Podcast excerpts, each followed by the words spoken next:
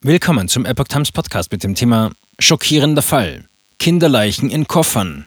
Verdächtige in Südkorea verhaftet. Ein Artikel von Epoch Times vom 15. September 2022. Sterbliche Überreste von Kindern. Es war eine grausame Entdeckung, die die neuseeländische Polizei machte.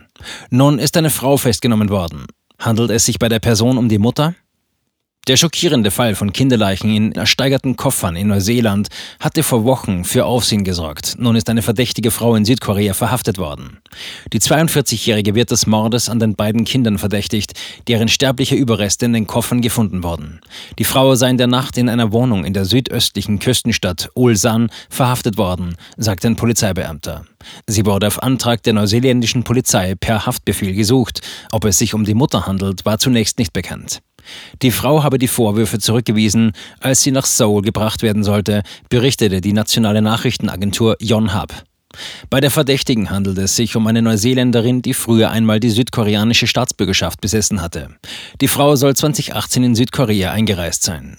Die Leichenteile der Kinder im Alter zwischen fünf und zehn Jahren wurden vor fünf Wochen in Koffern entdeckt, die bei einer Räumungsversteigerung in Neuseeland gekauft wurden.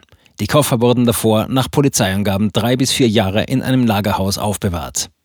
Die Kollegen in Neuseeland hätten die Frau in der Annahme gesucht, dass sie die Mutter der Kinder sei, sagte der Polizeisprecher in Seoul. Auch seien Auslieferungsersuchen aus Neuseeland eingegangen. Über die Überstellung müsse nun das Justizministerium entscheiden.